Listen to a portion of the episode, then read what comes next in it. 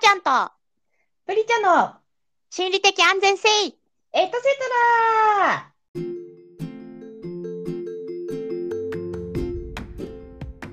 はい、こんばんは、はーちゃんです。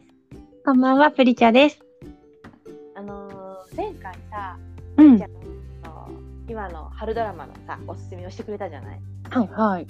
で、まあ結構さ、普段からさ、そのそういうネットフリックスだったりとかでも、すんごい大量の作品を見てるでしょ、うんうん。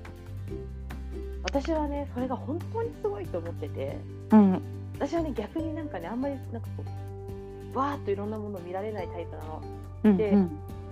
なんかしつこいぐらい同じものばっかり繰り返し見ちゃう癖みたいなのがあって、うんなかなか新しいものとかこうなんていうの？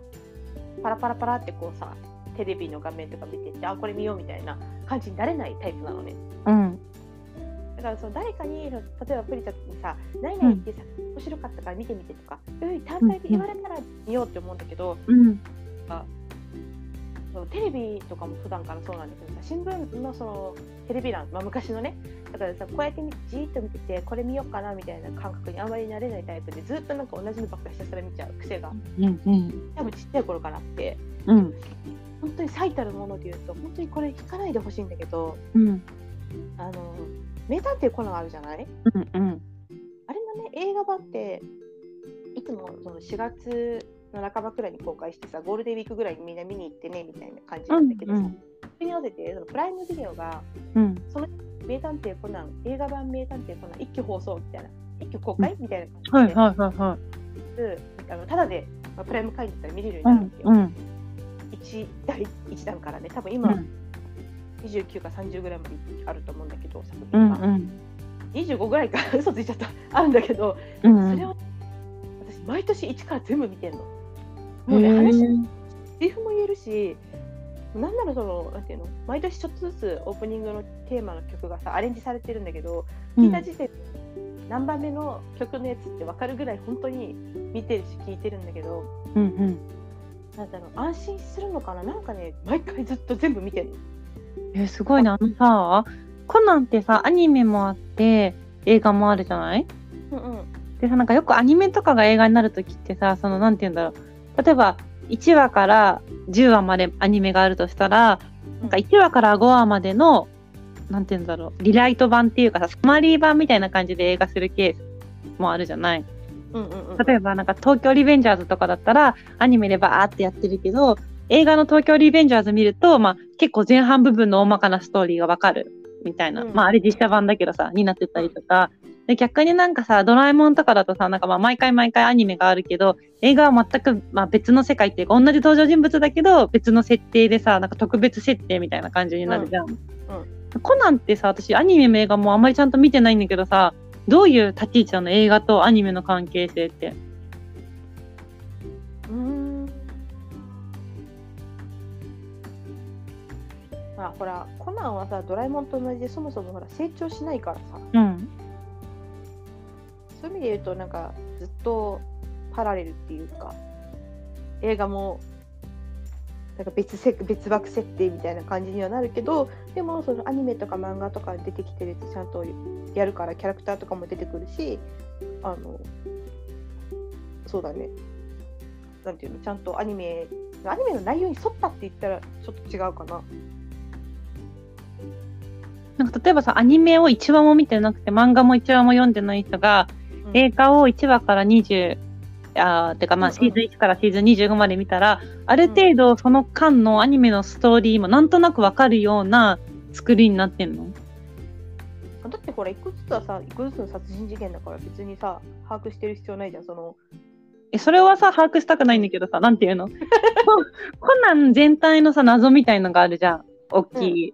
それはさ、なんか例えばさ、あの、シーズン1の時もまあ、まだアニメがなんか10話ぐらいで、シーズン25の映画の時には、アニメが500話まで行ってたとするじゃん。うんたださ、映画だけシーズン1からシーズン25まで見れば、例えばそのアニメの1話から500話までの、その全体を通してのコナンの謎みたいなのが、大体わかるような作りになってるの。あそれで言うとねそもそもコナンは一番最初に映画の初めに必ず「俺は名探偵工藤新一」っていうところの あのだから自己紹介とその今回のその映画で出てくる主要キャラクターみたいなの紹介があるのよ。うん。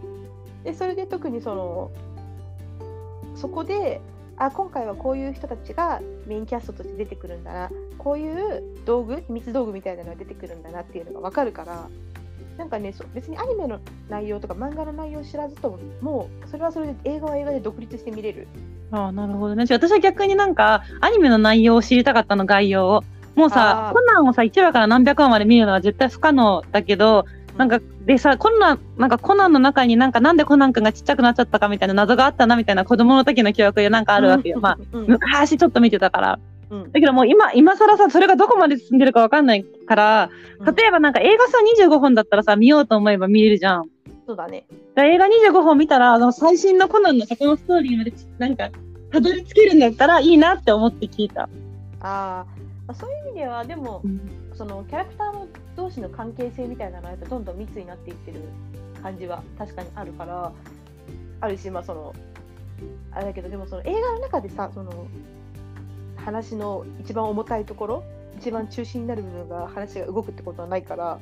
あ、とそっかそっか。うん。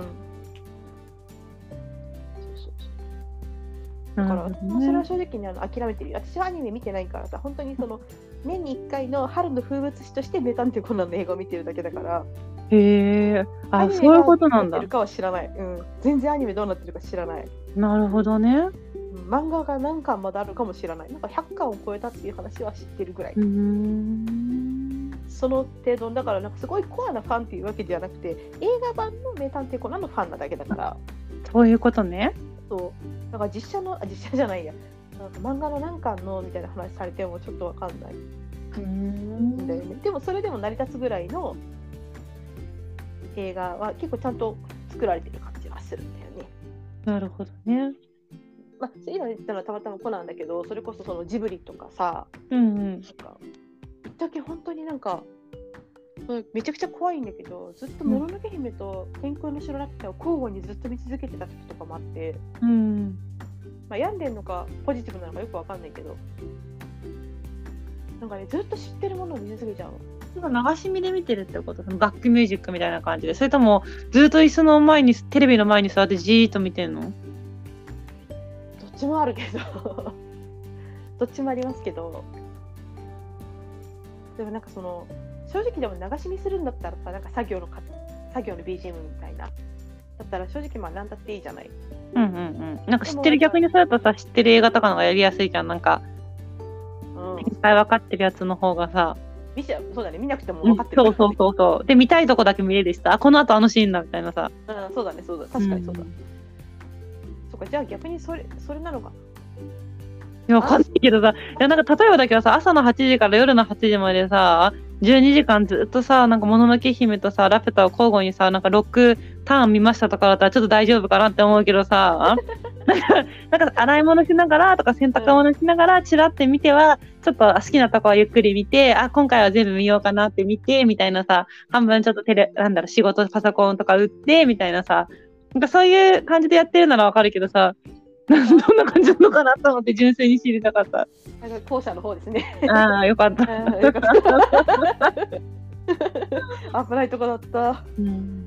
すがにさ前者のやつはやったことないけどうん。でもなんかそういう感じで、まあ、今はたまたまさ今どっちもアニメだったしまあそれこそ、んドラえもんとかもさうん。そうなんなんか映画あの「ハリー・ポッター」とかもそうなんだけうど、ん。なんか知ってるやつをずっと見たくて、うん。でアメリカのドラマとかもさうん。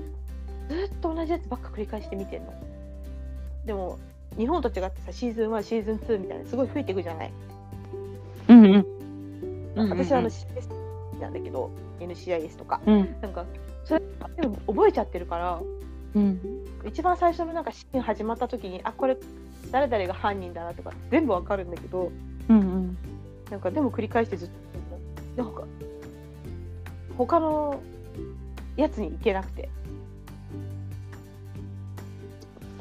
でもなんかさ、私もさ、なんか結構さ、なんかさ、シーズンがさ、もう5とか6とか8とかまで行っちゃってるさ、海外ドラマ？うん。で、ワンシーズンに、まあなんか8話とか12話とかなんか、あるものとかでさ、なんか、それ一式見るとさ、なんかもうさ、何？10, 10話かける8シーズンとかでも80話とかになるじゃん。うん1時間弱とかのね、まあ、ドラマが。でもそれバーって見た後にさ、それ例えばなんか英語で日本語字幕で見てたら、今度それ日本語で聞いてみたいみたいな感じでさ、うんなんか結構見たりするときあるかも。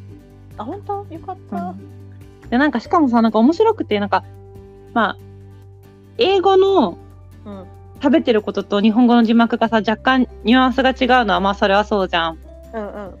や、なんかさ、日本語で話してるものに英語の字幕つけてみたりとか、うん。でもまあなんか若干、あ、こうやって表現するんだみたいな、本当にこういうニュアンスなのかなみたいな思う時もあるし、うん。逆になんか日本語の、なんだろう、もの、日本、英語のドラマを日本語吹き替えを聞きながら日本語の字幕とかつけるとさ、なんか字幕と吹き替えで言ってること全然違う時とかあるのね？あるね。あるある。そう。なんかさなんかさ、それは結構なんか面白くてさ、うん。まあ英語で音声聞きながら字幕見てるときはどうしても目でさ字幕追っちゃうからさ、なんか字幕の世界観みたいな感じでストーリー把握ししてるのに、うん。なんか吹き替えで聞くとなんか、えー、えー、えー、みたいな。わかる これ翻訳家の感性はいだいぶ入ってんなみたいな。あとなんかその日本語訳に日本語にしちゃうとなんかそのキャラクターもさまたちょっと変わってきちゃうからさうん。あれこんな陽気な感じだったっけ？みたいな感じになったりするそう時もそうそう。やっぱりなんかさ、声質とかさ、なんか、それはさ、なんかやっぱりその、なんて言うんだろう。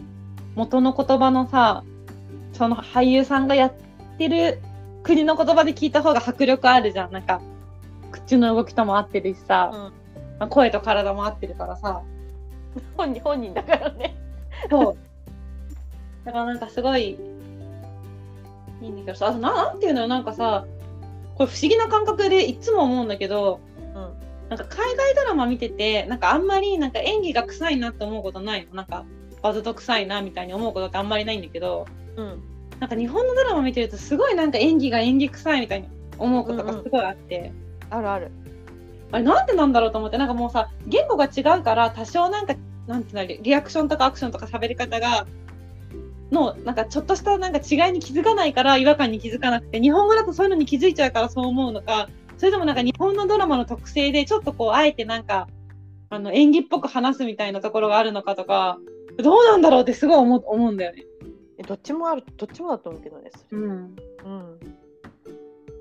どっちもそれはある気がするそのうんなんか海外ドラマずっと見てて、突然なんかさ、今やってる普通のシーズンのドラマとかに戻るとなんか、えーみたいななんか、感じになるときある結構。うわー、演技してるみたいな。なんかさ、あれもあれもあるかもね、なんか先週話してたさ、あの福山雅治と大泉洋のそれぞれのパーソナリティがなんとなくさ、バラエティとか見ててわかるからさ、ドラマの中のものとさ、ちょっとさ、こう、ギャップを感じるみたいな話先週してたけどさ、うん。なんか、あの、海外ドラマとか特にさ、なんかネットフリックスとかに出てくる俳優さんとかだとさ、なん。か結構ネットフリックスでしか見ない俳優さんとかもいいたりするじゃん。長期のドラマとかうんうんうんうん。なんかそうするともうその人に対する事前のさ、情報が全然ないからさ、そうあの、なんか、単純にそういう人なんだみたいな感じで受けられるけどさ、ほ別のね、なんか役をやってる時見ちゃったりとか、なんかトーク番組出てる時とか見ちゃうと、やっぱりなんか、お演技してるなって思うのもあるかもね。そうだよね。喋り方とか全然さ普段のねバラエティの喋り方と全然違ったりしたりすると。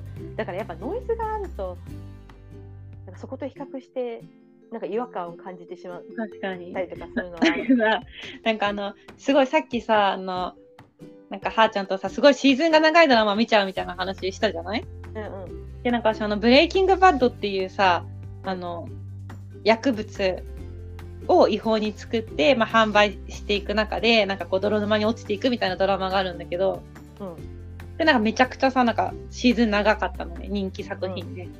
で、その後なんかさ、そこに出てくる弁護士の、なんか、ベターコールソウルっていう、弁護士にスピンオフしたシーズンもめちゃくちゃ人気すで、長いシーズンやってたのね。うんその両方に出てきてた、なんか、まあ、若い男の子がいるのよ。当時多分大学生とかが、18とかそれぐらいの時にの役として出てて、まあ、ずっとドラマだなんかまあ、ほぼ主人公、主人公じゃないんだけど、なんかまあ、二大主人公みたいな人がいて。なんか最近さ、まあ、ちょっと話は変わってあのネットフリックスで「ブラックミラー」のシーズン6っていうのが出たのね。うんでブラックミラーってさ日本で世にも奇妙な物語のなんか海外版みたいな感じで、うん結構短いなんか時間ですごい SF だったりとかちょっと空想の世界のすごく不思議な話が描かれた星新一とかそういう感じ？世にも奇妙なはいはいはい。物語だから、そういう感じの短編ブラックコメディブラックミステリーみたいな感じなんだけどうん。がまあリリースされたわけつい最近。はいはい。でそれはもう毎回さ単発だから全然出てる人も何もそのシーズン6の中でも1話と2話と3話全然独立してるんですけどうん。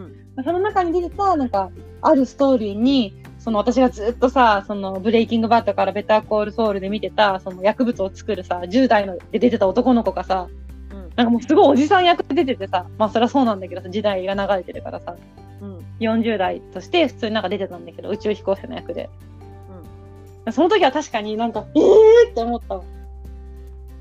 うん。なんかギャップを感じた。うんうんだからなんか、うん、日本の俳優さんだと比較的さなんか多分すごい昔からさなんかいろんなドラマで見てるじゃん？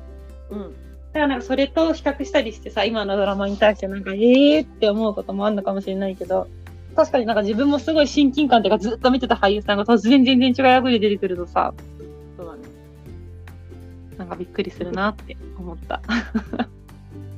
なんかそのさブラックミラーのそのブレイキングバットに出てた人が出てた話の内容としてはうん。多分1960年代とかにえっとの SF みたいな感じの話なのね。だからなんか話としては結構近未未来的な話なんだけど設定は60年代の話で、うん。なんかあの男の人が2人宇宙飛行士で宇宙空間に出て行って一回宇宙に出てくとなんか6年とか8年とかもずっと宇宙空間で過ごす。でなんかその宇宙のスペースシャトルみたいな中をこうずっと2人でセーブし続けるんだけど、まあ、ずっとそっちにいると辛いからなんか脳波だけを地上に送れるっていうのがあって、うん。あのなんか自分の体のそうレプリカが地球上にあってなんかインターネットみたいなのでつながっててなんか ID カードみたいなのがあってその宇宙船の中でピッてカードを差し込むと脳波だけがそのレプリカに転送されて w i f i みたいな感じでで地球上ではまあ自分のレプリカがロボットみたいな感じなんだけどその脳波を受信して、そのなんていうの自分が思う通りに動いたり喋ったり自分と同じ見た目の機械がするんだけどアンドロイドみたいな世界でね、まあ、でも自分の本体は宇宙上にいるみたいな設定の話なのね。うん。そう。で、なんかまあそこからなんか発生する話だったんだけどさ、結構面白かったよ。そうだねなんか。そう。あの、ブラックミラーすごいさ、結構、あの、面白くて、今シーズン6だからシーズン1からシーズン6までリリースされてるんだけど、結構なんかその短編ごとにさ、なんか人気、人気のシーズン3の何話が面白いとかそういうなんかレビューがさ、世の中にいっぱい転がっててさ、多分全部見るの大変だから、なんかそういう人気作品だけでもなんか見ると結構面白いかも。なるほどねうん、おすすめ。なるほどねうん。えー、いいないいなちょっと面白いなそういうのなんか完全にさ、なんかすごい、なんていうんだろう、なんか空想世界、相手の SF みたいな話だから、なんか、なんていうの、すごい現実世界とさ、なんか、区切って見られるから結構いいかも。なんかあんまり引っ張られないっていうかさ、うんなんかこういう気分の時こういうの見たくないなとか結構、なんか私はドラマであるんだけどさ、うんうんなんかもう完全ななんか、作り話だからさ、その中の世界がね。うんうんあんまり自分のなんか状況を加味せず、なんかどん結構楽しみやすいっていうかさ、単発ドラマだし。はいはいはいはいはいだからなんか、それは一番といいかなって思った。そそうでもまさかあのブレイキングバートのなんか あの少年があんな40代の宇宙飛行士になってるとはって。思った。見るべきなのかが悩むんだけど。いやでもなんか最近さネットフリックス見てて思うんだけどさなんかその生で配信とか制作された時からさあのサブスクとして上がってくる前の期間がめっちゃ短いなと思ってあー確かに確かに。そうだね。2022年とか2023年の映画がどんどんさなんか上がってきててさ。うん。いやーなんかすごい世の中だなって思った。なんかサブスクが出始めの頃ってさすごい古いやつうん。がなんか見れるみたいなさ感じだった。そうそうそうそうだったそうだっいやだからそうそう。今こんな最新のやつも見れるんだと思って。たそうそうなんだよね。なんかさそのまあものによるけど下手したら本当映画館とかさなんか行く必要ないじゃんっていうぐらいのなんかスピードで回ってきたそう、りもするしあとさ、なんかアニメとかって比較的さ、なんか同時に上がるよね、なんか。あの、1話配信したら1話ネットフリとかアマプラにも上がって、みたいなさ。そうそうそうなんかもうテレビでの本,、まあ、本放送っていうのかなわかんないけど、うんが終わった直後からもうさそうそうそうネッそうそう。トで見れるようになっちゃうじゃんそうなの。だからまあその日本のアニメを楽しみにしてる外国人の人からしたらもうそれは最高のねはいあれだけど、なんかどどうなんて。思っちゃううん。ね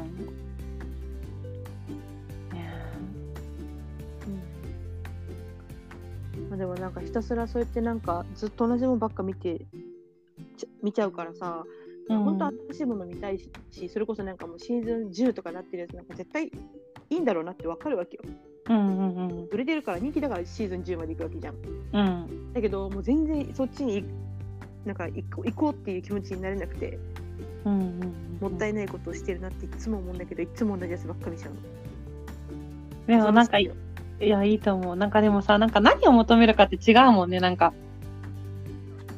あのまあ私はさなんかまあそういう好きなドラマとか映画をさ、まあ、何度も見たりとかさ英語で見た後日本語で見てみたいな見方もするけど基本的には常になんかさ新しいものを見たくてなんか見たい理由としてはなんかその中に書かれているなんかストーリー性を知りたいみたいな感じなのなんかうんうんあらすじを知りたいみたいな感じなのね。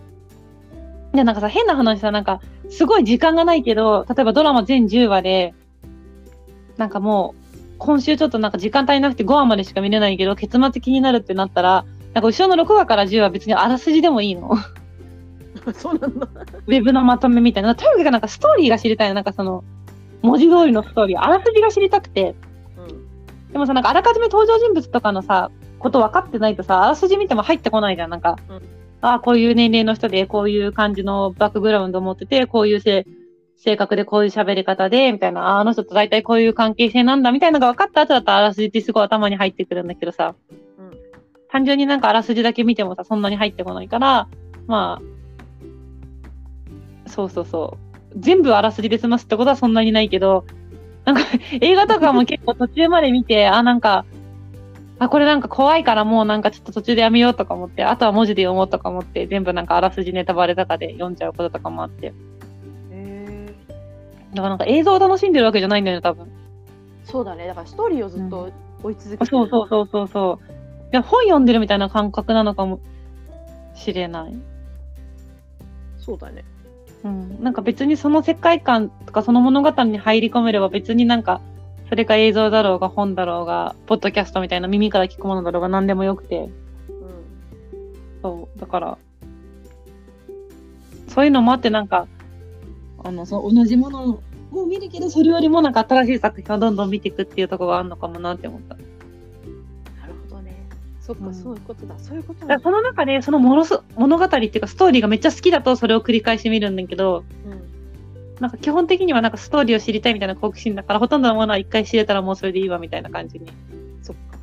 でその中でストーリーが気に入ったらまたもう一回ちょっとあ、そうそうそうそうリそうそうそうそうそう。そういうことかうん。あじゃあもう多分見てるところが違うんだろそうう、ね違うよね。私多分なんかね、ま、めっちゃ噛み締めたいんだよねうんうんうん。そうだから絶対に倍速とかもしないしうん。全部セリフ言え言えるんだけどみたいな、うん見てても倍速とか絶対ししたことないからだから多分なんか同じもの見てても多分全然違って見えてんだろうなって今思った、ね、違うところを見てるんだろうね。ことねいやでも私はほら今までずっとプリちゃんのそういうなんていうのいろんなものをすごいたくさん吸収し続けてるのを見ててうんうん私も一時それ目指そうと思ったことがあったんだけど、うん。全然無理だ。だったからいや、なんか私結構だからさ、なんか、本当あの感想を飛ばすみたいな感じ、CM 飛ばすみたいな感じでさ、なんかセリフないとことか結構なんか10秒飛ばし、10秒飛ばし、10秒飛ばしみたいな感じで見るの。え怖い。何それ。なんかもう早く続きが知りたいから、なんか別にさ、風景映してるとことかさ、なんかあんじゃん、まあなんかその、なんて言うんだろう。芸術性としてなんかここの景色を映してるとか音楽を流してるとか、そんなになんかそういうことに興味ないからなんかもうバババババってなんかさあれあの字幕で見てるとさ、まあ、字幕出てきたタイミングとかわかるしさ。うん。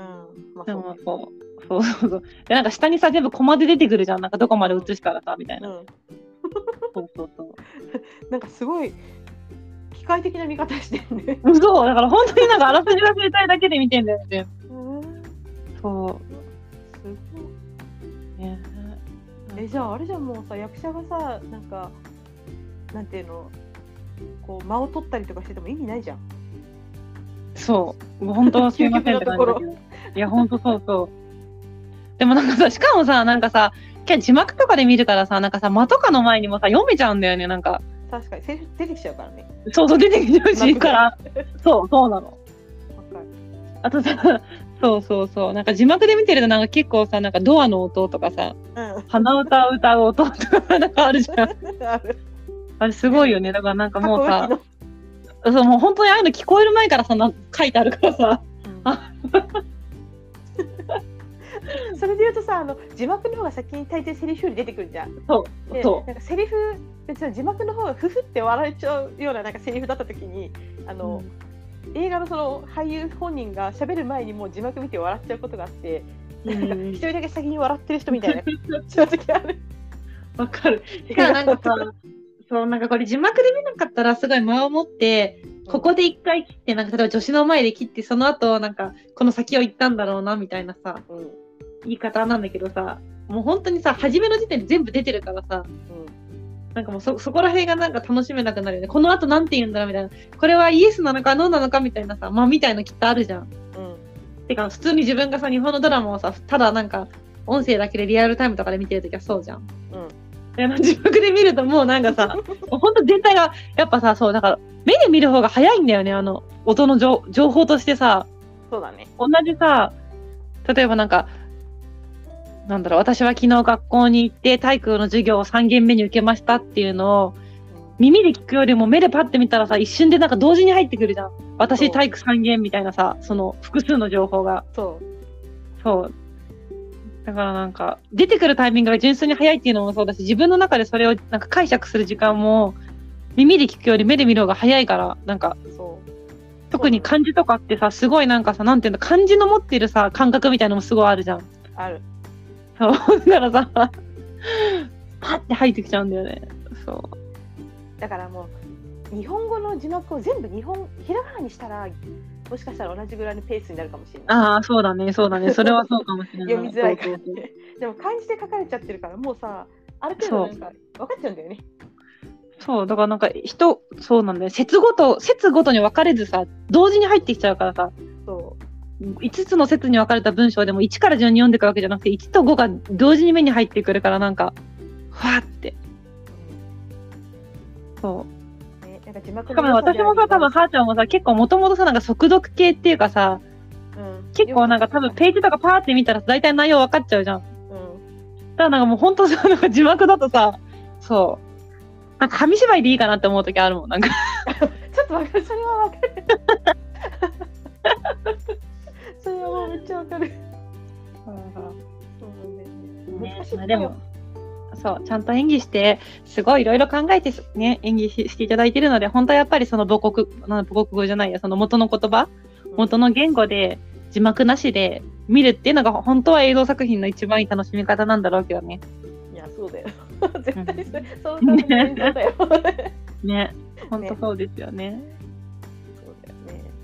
でもそう、私もこの間の、あの、プリちゃんのその春ドラマまとめを聞いて、うんうんうんうん夏夏ドラマもよろしくねとか言ったけど、いや、本当に夏ドラマちゃんとね、久しぶりになんか見ようかなって結構思って、うん。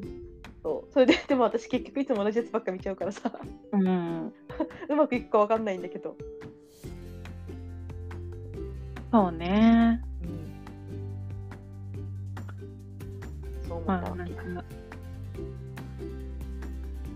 逆になんか私たちともまた違う見方してる人もいるのかね。うん、なんか多分いろんな見方してる人いるよね。と、多分いるよね。そうだよね。なんか、まあ、その人が楽しければ一番それでいいんだけどね。なんかさ、私たち世代ってやっぱまださ、なんか本、本じゃん、なんか初めに入ったさ、そういう、なんかメディアっていうかさ、そうだね。そういうのが、小説から入ってるからさなんかこんなにさ、なんか映像が身近じゃなかったじゃん。そう。もうテレビでリアルタイムに流れてるものか、もう映画館に行って見るものか、あの、レンタルビデオ屋さんとかで借りてきてみるか、みたいな感じだけどさ、なんかそんなに手軽にさ、見れるものたちじゃなかったうじゃん。今みたいに好きな時間にいつでもどこでもみたいな感じじゃないしさ。なんか、やっぱそれが私たちにとってはなんか文字っていうかさ、本だったからさ、なんか、そう思うとなんかやっぱちょっとなんか時代が変わってるよね、多分。そうだよね。あの、高校生とかさ、大学生の時にこんこれだけサブスクがさ、なんか入ってたら多分さ、なんかまた違う時間の過ごし方してたんだろうなとか思うし。そうだね。多分私なんだって倍速で見てたんじゃないかな。ねえ。ななんかさ、本当にだって本屋さん行ってさ、小説買ってさ、そのまま喫茶店に行ってさ、2時間3時間バーって小説読んだりするのがすごい楽しくてさ。よくやってたけどさいやね、はーちゃんはきっとやってるけどさ、私はもうなんかさ、本をさ、その、毎回買って読むってことよりも、もうサブスクでガンガンドラマ見ていくみたいな本にさ、なんか今、シフトをチェンジしちゃってるからさ。すごいじゃん。あれじゃん。そう21世紀じゃん。い 私まだ20世紀なんだけど。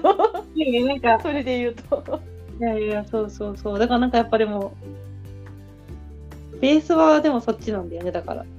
そう本だからさ正直映画で見るよりか自分で本読んだ方が早いから。だからさ、原 10, 作の本10秒読んじゃうコマ送りになるんだよ。あそっか。字幕紙、字幕紙芝居でいいってなるのは多分私本から入ってるからと思う。自分がそういうさ、あとなんか、そう、あらすじでいいみたいなのも、なんていうか楽したくてあらすじ見てるわけじゃなくて、文字情報でいいと思うわけ。うん別になんかさ、それがないから結局結果的にさ、まとめてくれた人のあらすじを文字情報で見てるだけで、もしなんか台本とかあったらそれでいいいいって感じなの。なんか それはそうだ。絶対そうだよ。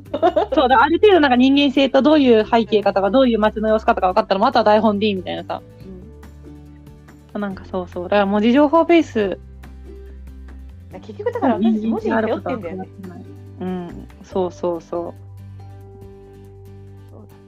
そうでもなんかそこから、だから私はまあ一回さ、一回っていうかそのなんか、結構コロナ禍で、まあ、そういう映像のさ、VOD みたいなのすごい見るようになってさ、ネットフリーとかマプラとかさ。すごいよもんね。でさ、その後さ、率がすごい。順番的にどうなのかわかんないけど、自分の中での触れ方としては、その後にさ、ポッドキャストすっごい好きになってさ、めちゃくちゃ聞いてるからさ、なんか、今は逆に耳の、耳だけの音をバーって聞いててさ、そうだよね。でもなんか、ポッドキャストってさ、もともとさ、耳だけの音だけの配信になってるからさ、結構喋るテンポが速い番組とかも多いしさ、遅かったら倍速も変えられるっていうのもあるけどさ、そうんか映像作作品を見てる時のなんか、あコマ送りしたいみたいな感じが、ポッドキャストにはない、ないんだよね。なんかその、ババババーって情報入ってくるのが、うんそんなになんか、遅い感じがしないっていうか。セリフで言ってるわけじゃなくて、みんな会話の中でわーって喋喋ってるじゃん、ポッドキャストって結構。あれじゃない、ちゃんとさ、なんかその人人間のテンポがしテンポで喋ってるからじゃない？セリフだとどうしてもセリフの間みたいなのができる。確かに確かに確かに。そうそうそうそう。それが多分ちょうどいいんじゃない？そう、ちょうどいい。なんか文字情報読むのと同じぐらいちょうどいい感じする、ポッドキャストの情報が。そうだよね。心地いいスピードなんだろうね、きっとね。そう。私たちは心地よく慣れてるんだろうか。聞いてる皆さんの。そうだでもなんかさ、多分ね、心地よさって人によって違うと思うんだよね。そうななんだよ。私、結構さ、テンポよく情報バーって入ってこないとなんかすごいフラストレーション溜まるんだけどさ、なんか自分も結構そういう喋り方しちゃうんだけどさ、なんかそれにフラストレーション感じる人もいると思うんだよね。なんか、落ち着バババ。ババって喋られて何言ってんのか全然よくわかんないみたいな。いるかもね。いろんな人いるからね。そうそうそう。だからなんかまあ、ポッドキャストはね、自分の好き好きな番組選んでさ、好きなように聞けるからさ。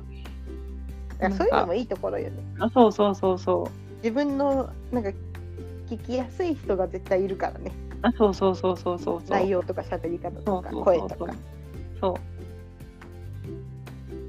だよな。なんかそういう意味で言うとやっぱサブスクって大きかったな。う。ねなんか、しかも、今、ポッドキャストってさ、なんかほとんど CM 入んないじゃん。うんうんあの芸能人とかのやつだとなんか間にさ、まあなんか入るときあるけどさ、うん商品のまあね、紹介とかさ、あの、他の番組の紹介とか、うん基本的に CM とかもないからさ、なんかすごい、いいよね。YouTube とかだとさ、もうなんかプレミアムとかに入らないとさ、間々に CM とか流れるからさ、もやもやも。そう、だけどなんか Spotify とかさ、あの Amazon Music とかって、ポッドキャストに関してはさ、あの、ね、無料アプリで十分 CM 入んないからさ、そうそうなんだよね。うん。いいね。ありがたい。うん、だからもっとさ、ポッドキャスト業界がさ、こう賑わって盛り上がっちゃったら CM 入ってきちゃうかもしれないから、その一般のやつでもね。うんうんうんうん。だからある程度ちょっとなんか地味にやってやっていきたいよね。でもさ、なんかさ、不思議だよね。広告とか入ってなくてさ、私たちも無料で使わせてもらってるからさ、うん。なんか、ほんと感謝しかないって感じだけどね。まあね。そう そうそうそう。なんか、そうだね。そう、ほんと、お世話になってますって感じだけど。確かに。めっちゃコピーでいかねばならないな、本当本来は。いや、もうね、本当なこういうプラットフォーム作っていただけることは、聞く側としてもね、話す側というかね、あの、キャストする側としてもね、うん。ありがたいですね。はい。すごい、キャポッドキャストの鏡みたいじゃん、ポッドキャストが食べて終わるみたいなの。ねまあ2週連続でちょっとドラマとかね、メディアとかそういう話しましたけど、なんか、またね、ほんと夏ドラマ始まってくる時期なんで、ちょっとはーちゃんの視点と私の視点はちょっと違うであろうということが分かったので、それぞれのおすすめのものをね、また紹介し合っていけたらいいかなと思いますね。ですね。はい。もうね、私がちゃんと見るかどうかっていうところからみんなあの応援してほしい、本当に。本当気を抜くとすぐ忘れるからね、見るの。うん本当に。みんなよろしく頼む。応援をしてくれ。うん忘れずに録画さえしておけば後から見れるので、あそうだね、録画機うん能だね。初回が始まるときになんかもう全部連ドラ予約しておきましょう。確かにそうします。はい。今年の夏はテレビさんに頑張ってもらいますわ。ね。はい。というわけで、はい。ちょっとね、長々とおしゃべりしてしまいましたが、この辺りでそう止めたいとですね。思います。はい。止めましょう。